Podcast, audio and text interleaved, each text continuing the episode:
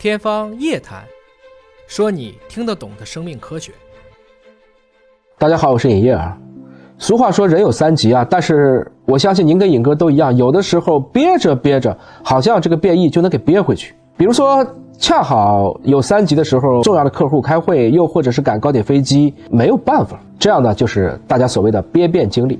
您感觉就是少去了趟厕所而已，但实际上我们仔细去琢磨，肠道着实。经历了一番斗争。首先，我们吃进去的食物啊，小肠消化吸收掉大部分营养成分以后，这些渣子就到了大肠，然后大肠呢得把它排出去啊，就加工成了粪便。这些粪便积累到一定量的时候，到了直肠，你就会有变异了。开门，那这个时候啊，我们这些肠道就要收到信息，告诉大脑找厕所啊，粪便要出去了。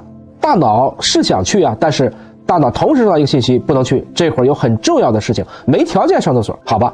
大脑重新告诉肠道：“哎哎，条件不成熟哈，守好大门，绝对不能放他们出去。”肠道收到指令以后怎么办呢？只好把你这些括约肌相关的肌肉都紧张起来，将大门紧紧牢牢关住，用蛮力啊，再把粪便赶回了结肠。那赶回了结肠，这粪便怎么办呢？他们只能不断的上交水分，逐渐的就被压榨的又干又硬。这就是一个听起来好像有点不雅，但就是这么一个过程。你会发现，天时地利人和，想上厕所的时候去不了，后面带来的问题真是费时费力。如果这种憋便一次两次还好，长期肠道面对粪便小弟的诉求也累了。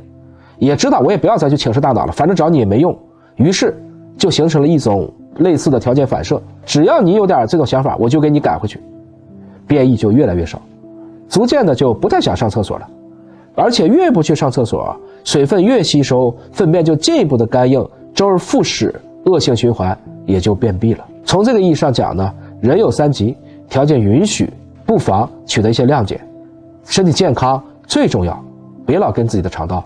过不去。